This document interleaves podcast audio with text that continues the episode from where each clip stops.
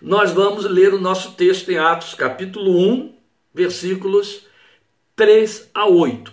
Antes da leitura, fazemos ainda um complemento em cima da abordagem da semana passada, razão porque hoje teremos que dividir em duas etapas e prolongar. É, a questão está em nós é, se, se, é, posicionarmos bem é, o lugar do, do, do livro dentro da nossa estivemos dizendo semana passada que ele poderia ir ocupar o espaço de quarto livro, ele seria aí o quarto evangelho, ou ele seria o quinto livro, melhor dizendo, quarto, o quinto evangelho, porque ele é sequência do evangelho de Lucas e poderia vir em quarto lugar. Falamos isso. E deixamos claro que Atos ainda que seja o segundo volume do Evangelho de Lucas, ele é um livro histórico. E por que, que é importante a gente frisar isso? Para evitar qualquer tipo de confusão. É importante você saber que, ainda que Atos tenha sido escrito com a proposta de ser continuidade do Evangelho de Lucas, que ele havia escrito para Teófilo, ele não tem o caráter didático, o caráter de ensino, o caráter doutrinário que é próprio dos evangelhos. E por que é importante a gente dizer isso? Porque como a, a ênfase e o propósito do livro de Atos é historiciar a igreja, eu gosto de chamar de Atos dos Apóstolos, de Atos dos Discípulos.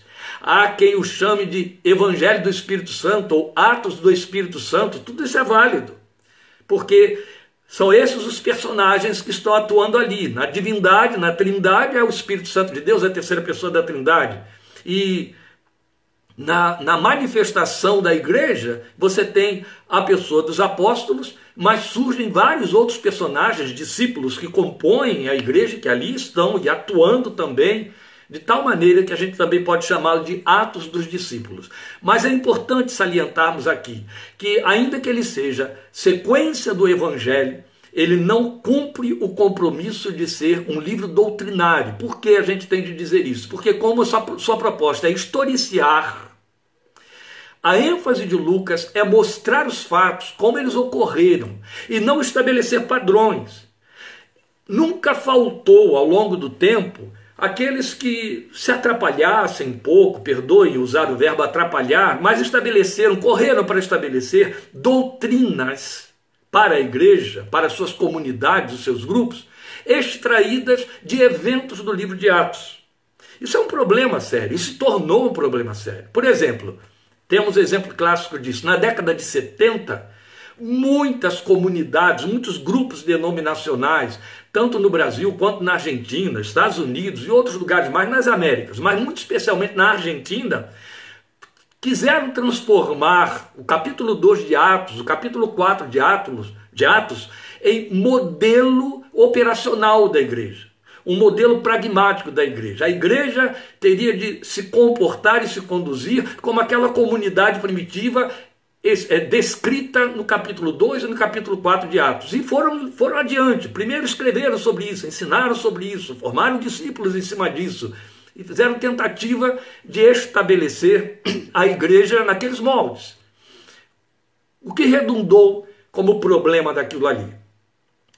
Começa pelo fato de que aquele modelo ele se aplicava à igreja primitiva dentro daquele contexto, aquela época.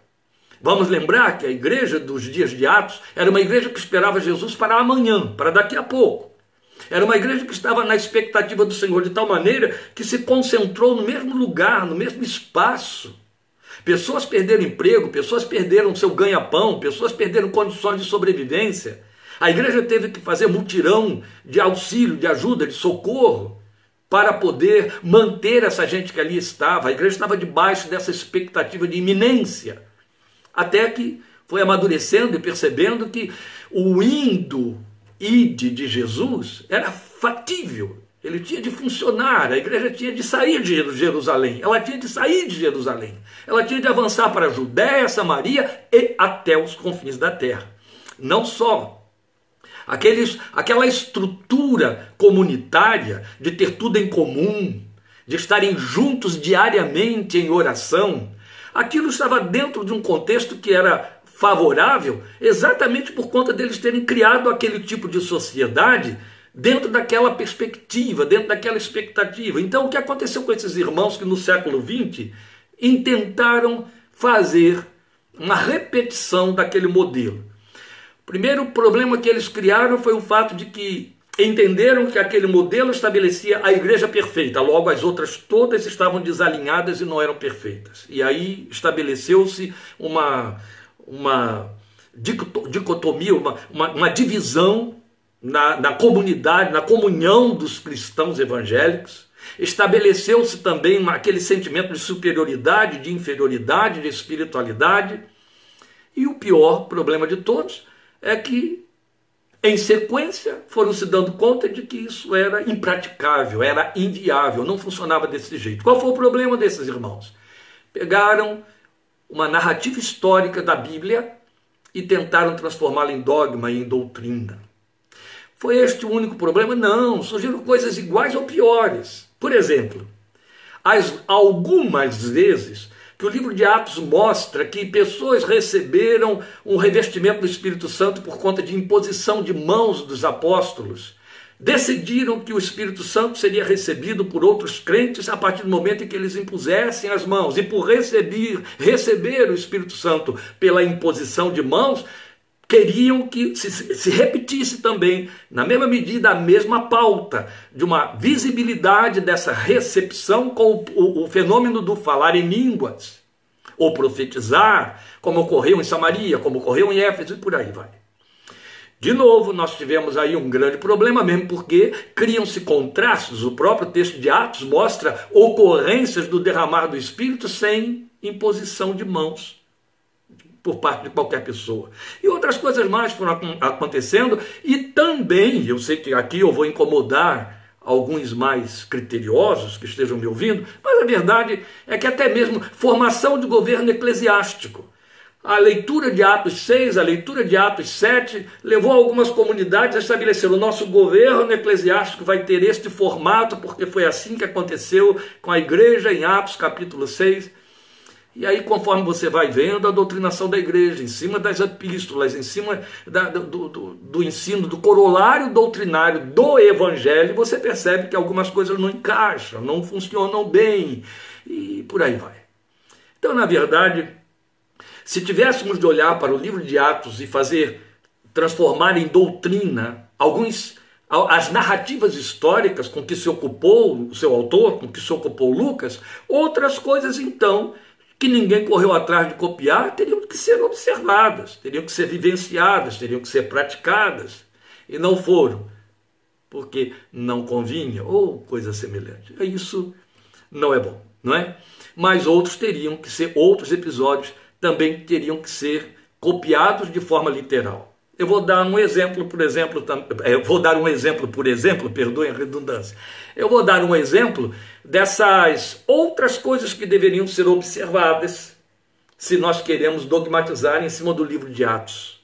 Vocês sabem bem que uma grande parcela da comunidade evangélica destes últimos tempos é, adotou um, uma, uma, uma performance doutrinária que determina que Demônios são localizados em algumas regiões, alguns países, algumas cidades, alguns lares. E eles precisam ser destronados. E por destronar esses demônios, eles então criaram um corolário de atividades e de, de, de formas para que isso viesse a acontecer. De tal maneira que, até mesmo indo para os lugares primitivos do, do, do berço do, do, Evangelho, lá na Ásia, na Ásia Menor, hoje nós temos lá como sendo a região da Turquia, coberta pela região da Turquia, Grécia, por ali, foram para lá para destronar possíveis demônios, etc, etc. Quando você vai para o texto de Atos, você vai encontrar um processo de libertação, de é, invasão do Evangelho de Jesus, especialmente na cidade de Éfeso, onde nenhum, sequer um que seja, desses processos e métodos foi observado por Paulo e Silas. Então, se tínhamos, ou se deveríamos, é, proceder com respeito a invadir áreas com o Evangelho, seguindo o padrão da Bíblia, padrão do livro de Atos, nós teríamos então de copiar a leveza, a tranquilidade com que, sem se preocupar, por exemplo, com Diana dos Efésios, em Éfeso, Paulo proclamou apenas Cristo Jesus, seu poder e a sua glória. E isso não impediu que um grande avivamento viesse sobre a cidade, todas as ocorrências que você pode muito bem conferir em Atos 19, Atos 16 e por aí vai, que são muito belos. Bem, isso tudo para mostrar a você que Atos é um livro histórico que nos mostra como a igreja processou o evangelho, deu continuidade, cumpriu, realizou, manifestou aquilo que aprendeu e obedecendo a ordem do Senhor Jesus. Posto isto, vamos ao capítulo 1 para fazer a leitura dos versículos 3 a 8 do nosso texto. E começa o texto dizendo: Depois do seu sofrimento, Jesus apresentou-se a eles e deu-lhes muitas provas indiscutíveis de que estava vivo.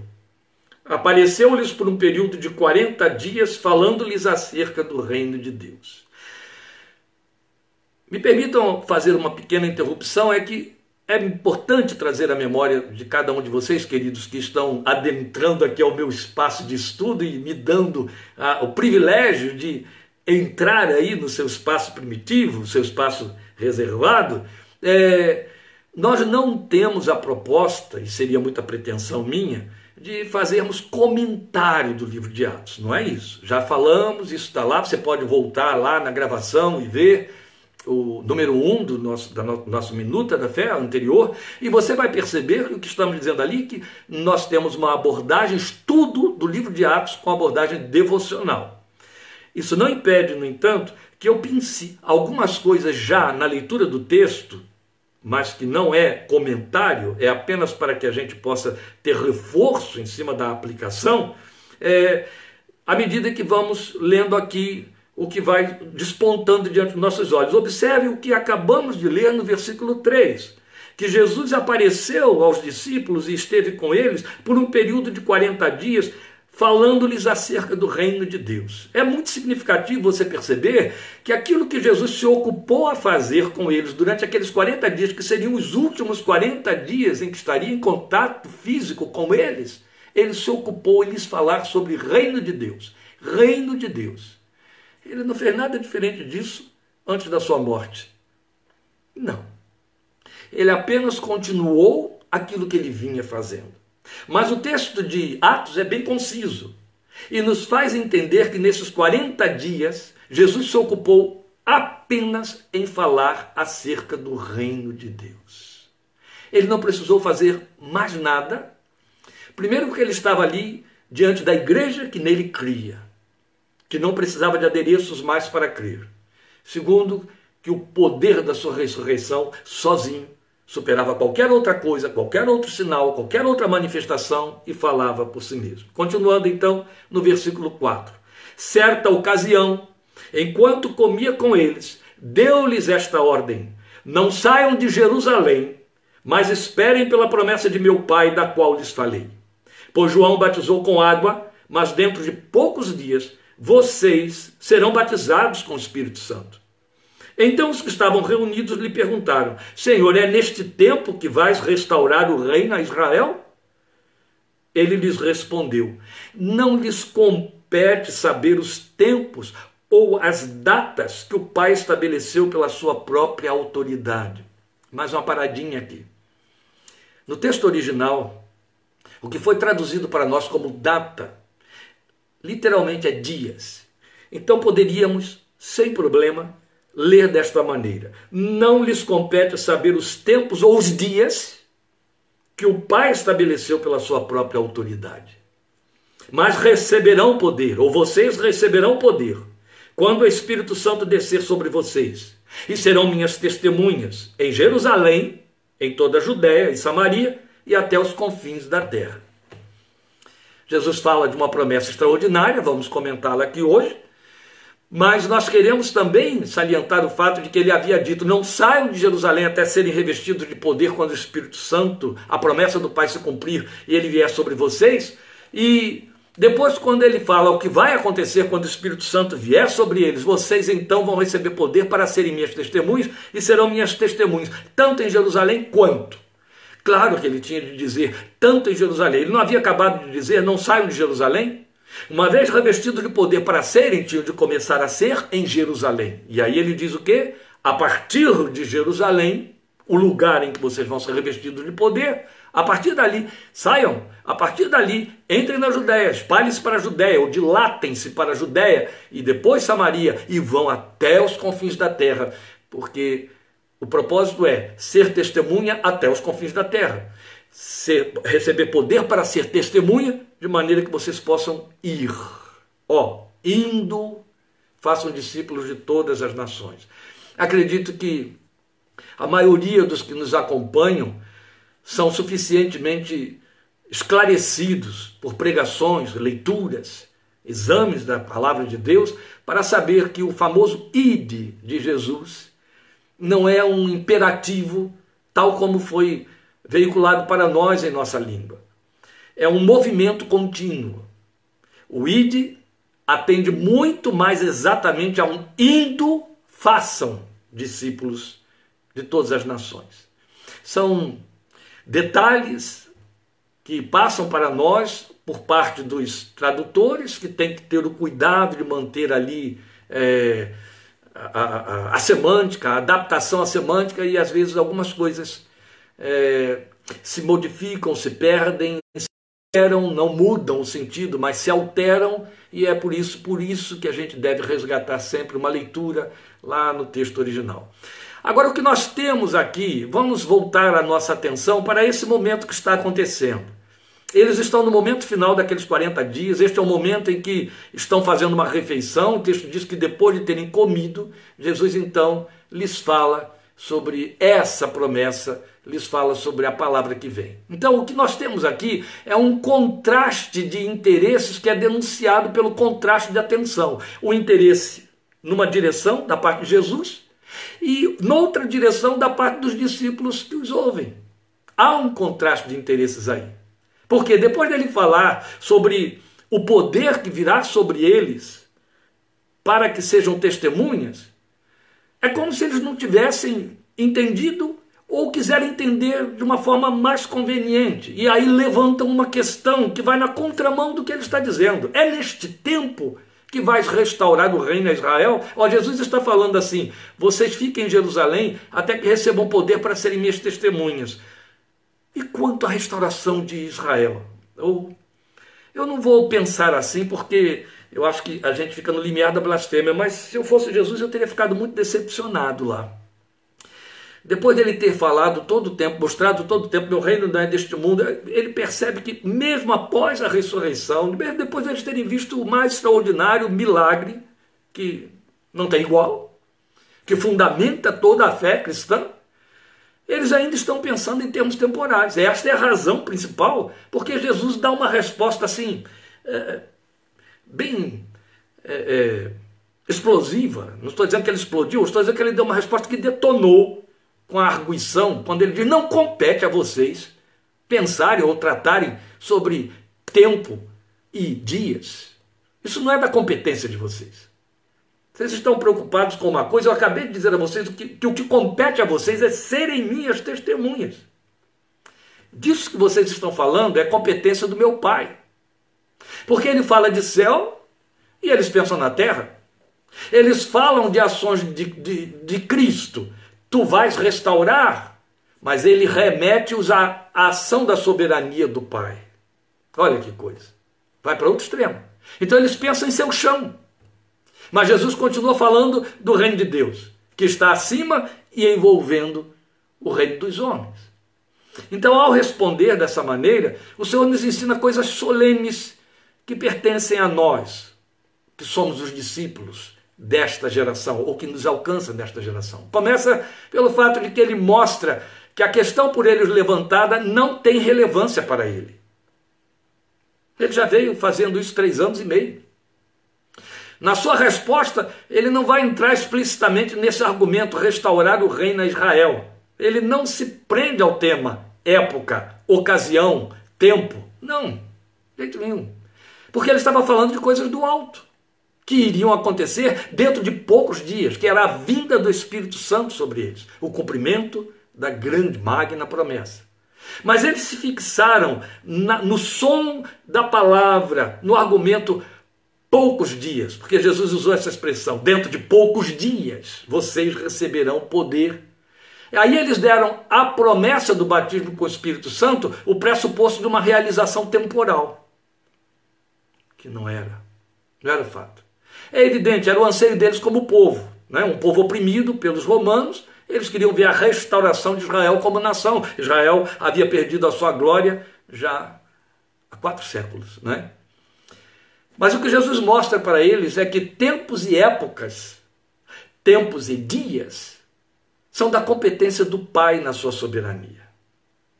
É interessante que é o primeiro ensino que vem, é a primeira palavra que vem do Senhor para eles após a ressurreição, ou no fechamento do contato dele com eles.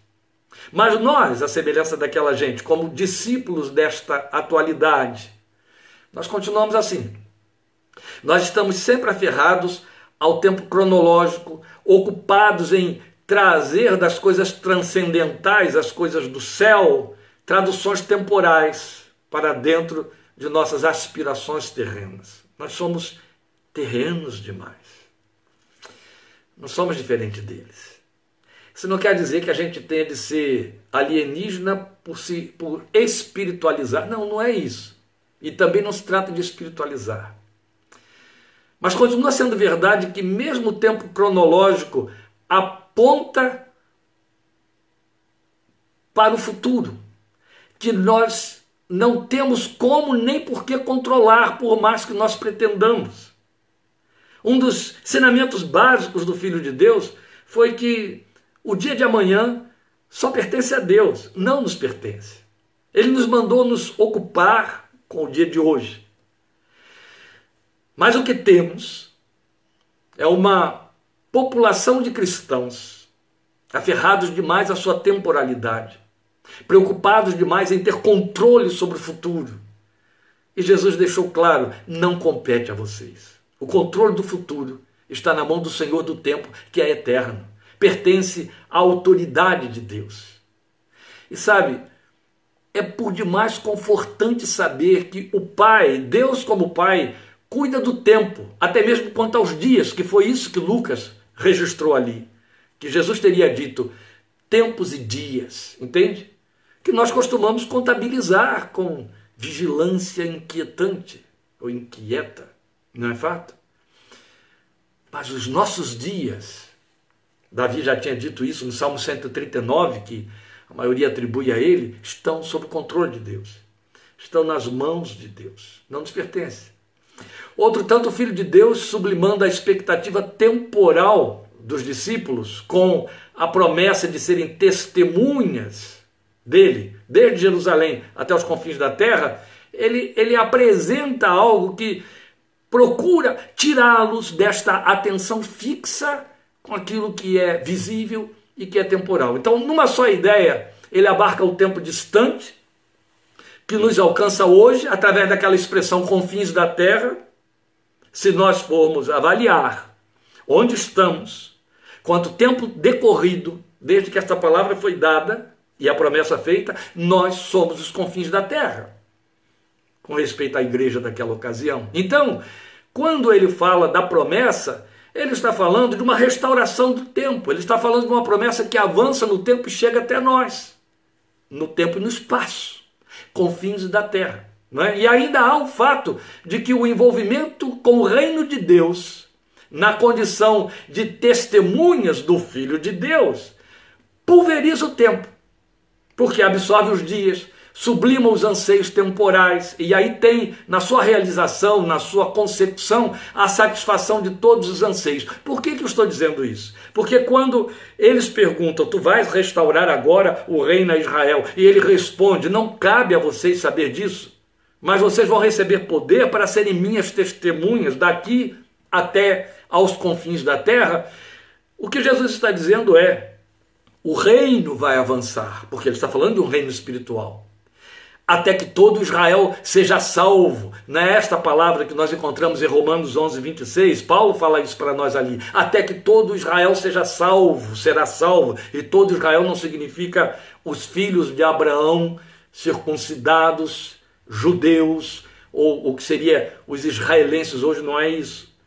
Filhos de Israel se torna uma linguagem abrangente, técnica, na pena de Paulo, que, que envolve a igreja do Senhor, que é formada por judeus e gentios. Então, isso acaba sendo a resposta necessária para eles, ainda que eles não a tenham compreendido. Em outras palavras, Jesus estava dizendo: como meu Pai vai cumprir o propósito dele.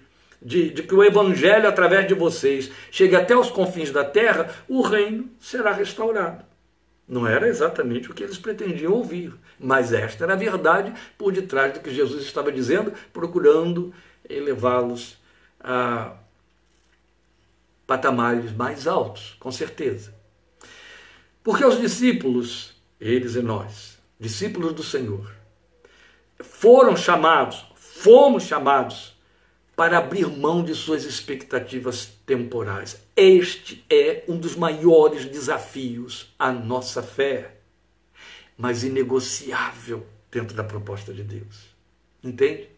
Abrir mão dessas expectativas temporais, deixando-as absorvidas na soberania daquele que controla todas as coisas e dá conta do tempo por ser eterno. Isso fala de soberania. E eu só posso viver debaixo da soberania de Deus quando eu deixar de ser o meu próprio soberano, entende? Outro tanto, nós somos confrontados com a promessa proposta do Senhor, é uma promessa proposta, quanto a nos potencializar pelo seu Espírito a sermos suas testemunhas, conforme Atos 1,8. Não precisamos parar aqui para defender ideias do tipo, ou somente podem ser testemunhas a igreja do primeiro século. Não. Ela nos alcança e continuará nos alcançando até que volte ao Senhor.